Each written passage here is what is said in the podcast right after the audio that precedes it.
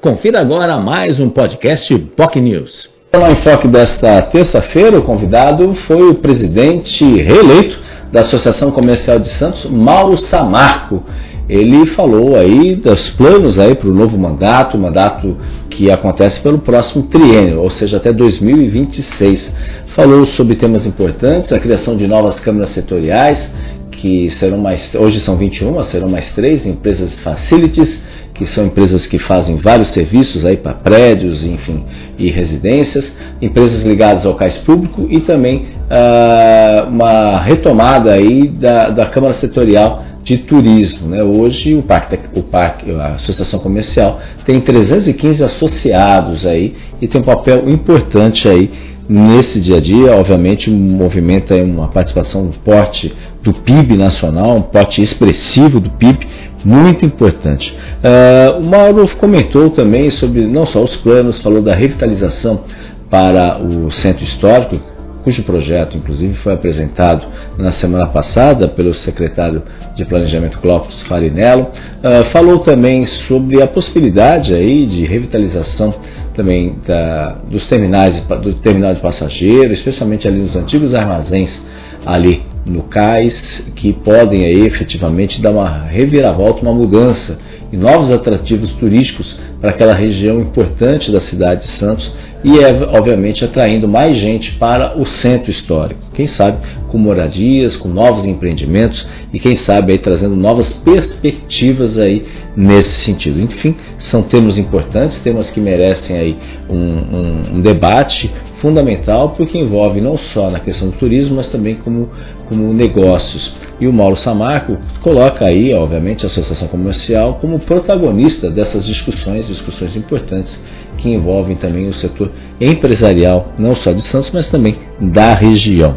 Uh, Mauro também comentou sobre a Câmara de Inovação e Tecnologia, né, com a proposta, quem sabe, proposta de, de efetivamente ter maior apoio aí das discussões do Parque Tecnológico, a Fundação Parque Tecnológico, hoje na Prefeitura, que efetivamente há uma necessidade importante aí de novos espaços, novos atrativos, um potencial enorme, muito parecido que a gente tem com as características de Recife, por exemplo, que é o Porto Digital de, de Recife, e ela tem tudo para avançar, conforme o próprio Mauro comentou, né? e precisa ter política pública, incentivo, é, definir com as universidades uma modelagem, né? questão de, de mais de 300 mil vagas disponíveis, enfim, é uma questão importante nesse sentido, né?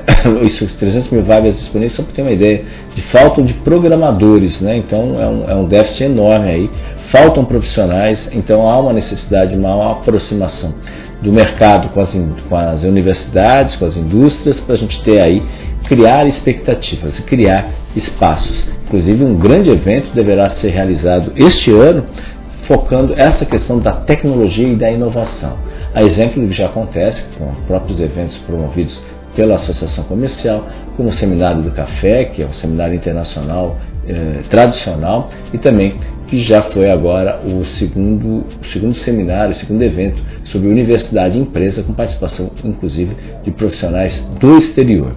A ideia dele, obviamente, é deixar um legado não só para a associação comercial, mas também um legado para a cidade ao longo dessa próxima gestão. Além disso, estão previstas reuniões, encontros também com uh, políticos eleitos e as expectativas nesse sentido, especialmente em relação aqui à Baixada Santista, porque temos um potencial enorme e talvez a gente nunca tivesse um momento tão importante, tão ímpar como o atual, como a presença, por exemplo, uh, do ministro dos Esportes, Aeroportos, Márcio França, que é aqui da Baixada Santista, foi governador de São Paulo, foi prefeito de São Vicente, deputado federal também. Assim como a gente tem aí deputados, a participação de deputados federais, temos uma bancada de quatro deputados federais, temos uma bancada também eh, de cinco deputados estaduais, né, federais até, se você contabilizar o nome não só de Paulo Alexandre Barbosa, Rosana Vale Alberto Mourão, e também uh, mais, mais outro, outros nomes, né, também nesse sentido, que a gente tem também o próprio nome da Marina Silva, também, que ela, apesar dela ter uma abrangência maior nacional, mas ela também é, é eleitora, ela vota em Santos. Então pode dizer que também ela se considera uma deputada que hoje ministra, uma deputada hoje ministra aqui da região e conhece muito também as questões ambientais também. Além, obviamente, o delegado da Cunha, que também é deputado federal. Paralelamente, deputado estadual, a gente tem hoje cinco, cinco deputados que a gente torce aí um trabalho conjunto aí visando o desenvolvimento.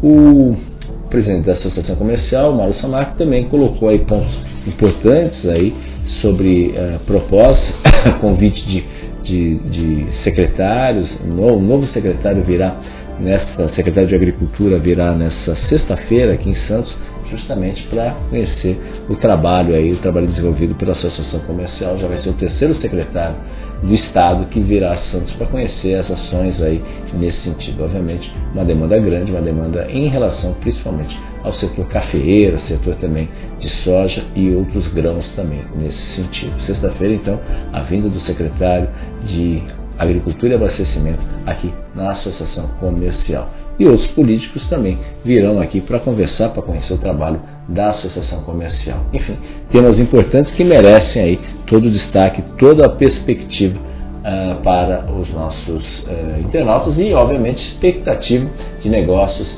e recursos, recursos públicos uh, e privados que vão aí fazer a grande oportunidade da região voltar aí efetivamente ao lugar, ao status que ela merece ter.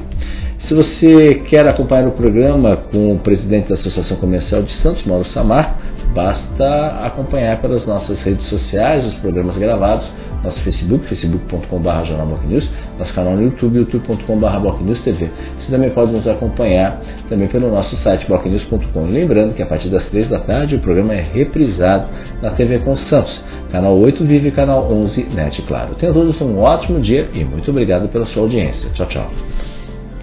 Você ouviu mais um podcast Boc News.